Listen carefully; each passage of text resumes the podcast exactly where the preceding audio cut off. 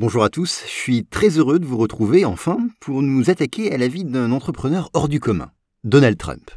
Nous allons essayer ensemble de comprendre comment ce jeune garçon plutôt ordinaire de New York a réussi à devenir l'un des hommes les plus controversés au monde jusqu'à atteindre le poste de président des États-Unis. Donald Trump, épisode 1, Une enfance entre luxe et rigueur.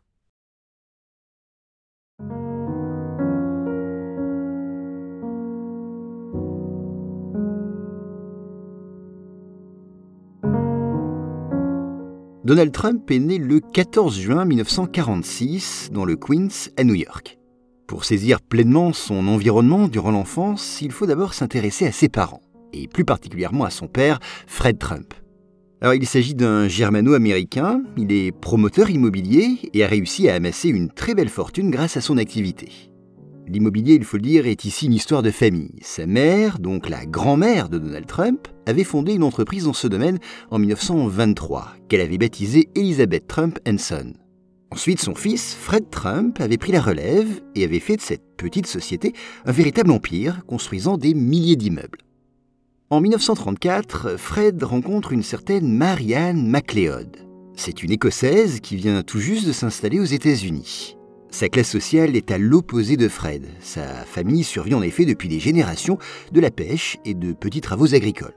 Elle a neuf frères et sœurs, tous ayant grandi dans ce milieu très pauvre. Et c'est pour cette raison qu'elle décide d'émigrer aux États-Unis. Elle cherche tout simplement à améliorer ses conditions de vie. Arrivée sur place, elle travaille comme domestique quand elle rencontre Fred Trump. Elle a six ans de moins que lui, et malgré leurs conditions différentes, les deux tombent très vite amoureux. Ils se marient en 1936. Un an plus tard, une petite fille naît, Marianne. Et l'année d'après, ils ont leur premier fils. Le père est très heureux car il voit dans cette progéniture un potentiel successeur. Il décide d'ailleurs de lui donner son propre nom. Cet enfant s'appellera Fred Junior. Pendant longtemps, il va concentrer tous ses efforts de père sur ce fils. Son but est simple, le préparer à lui succéder. La famille réside alors à New York dans une très belle demeure située dans un quartier résidentiel. En 1942, le couple donne naissance à une petite fille, Elisabeth, et quatre ans après, enfin, serait-on tenté de dire, c'est Donald, notre Donald Trump, qui voit le jour. Il est donc le quatrième de cette fratrie. Le quatrième, mais pas le dernier, puisque deux ans après lui, c'est son petit frère, Robert, qui voit le jour. Alors on comprend, la famille Trump ne manque de rien. En 1948, ils emménagent même dans une très luxueuse maison dans le quartier du Queens. 23 chambres et 9 salles de bain. Le père Trump l'a fait spécialement construire pour accueillir son clan. Là, une domestique vit à plein temps et est disponible jour et nuit pour répondre aux demandes de la famille. Et puis les Trump peuvent également profiter de deux limousines Cadillac et d'un chauffeur personnel. Côté études, Donald Trump, comme ses frères et sœurs d'ailleurs, fréquente l'école élémentaire privée de Kew Forest, dans un quartier voisin. Mais attention, derrière tout ce luxe se cache une autre réalité. Oui, tous les enfants Trump sont élevés à la dure et manquent vraisemblablement de douceur et d'amour. Leur mère, notamment, est très froide avec eux. Ses enfants ne semblent pas grandement l'intéresser, encore moins leur éducation. Sa priorité à elle, c'est plutôt sa vie mondaine. Oui, son ascension sociale lui procure beaucoup de satisfaction et en conséquence, elle y consacre beaucoup de temps. Elle aime recevoir et étaler sa richesse. D'ailleurs, Donald Trump a peut-être hérité de ce goût. Quant à sa santé, elle est très fragile. Toute sa vie, elle subira de nombreuses interventions chirurgicales. Mais dans la famille, pas un mot, c'est un sujet tabou. Le père, lui, travaille beaucoup, mais dès qu'il rentre à la maison, son épouse fait un compte-rendu très précis de toutes les bêtises et de tous les écarts de ses enfants. À lui ensuite d'appliquer les sanctions qui lui semblent pertinentes. Alors selon la gravité des actes, les punitions varient. Cela va d'une privation de sortie pendant quelques jours à des fessées avec un instrument en bois, ce qui les rend forcément très douloureuses. Mais plus que tout, il met beaucoup de pression sur sa progéniture. Il veut qu'ils réussissent, qu'ils soient forts et qu'ils ne montrent jamais leurs craintes. Mark Fisher, qui est l'auteur d'une biographie sur Trump, raconte dans une interview Fred voulait que ses enfants se voient comme des gagnants et se comportent comme des gagnants. Il pensait que la vie était une lutte et il disait soit on gagne, soit on perd.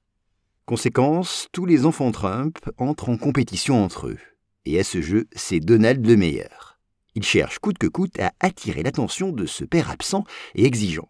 Il faut dire que très jeune, il comprend que c'est l'un des trois garçons qui pourra prétendre à la succession de l'entreprise familiale. Au sein de cette fratrie, l'aîné, Fred Junior, est certes vif d'esprit et curieux, mais son père est très dur avec lui et n'hésite pas à l'humilier, voire à le mépriser. S'il devient à cause de cela très sensible et plutôt fragile. Quant au petit dernier, Robert, eh bien, il n'arrive pas à se démarquer et reste toujours dans l'ombre de ses aînés. Donald, quant à lui, est différent. Il tient tête à son père. Et pour ce dernier, c'est une qualité. Donald décrit dans son autobiographie J'avais toujours un argument à lui opposer, et il respectait cela. On le comprend, pour survivre à ce père intransigeant, Donald n'a pas le choix, il doit dominer.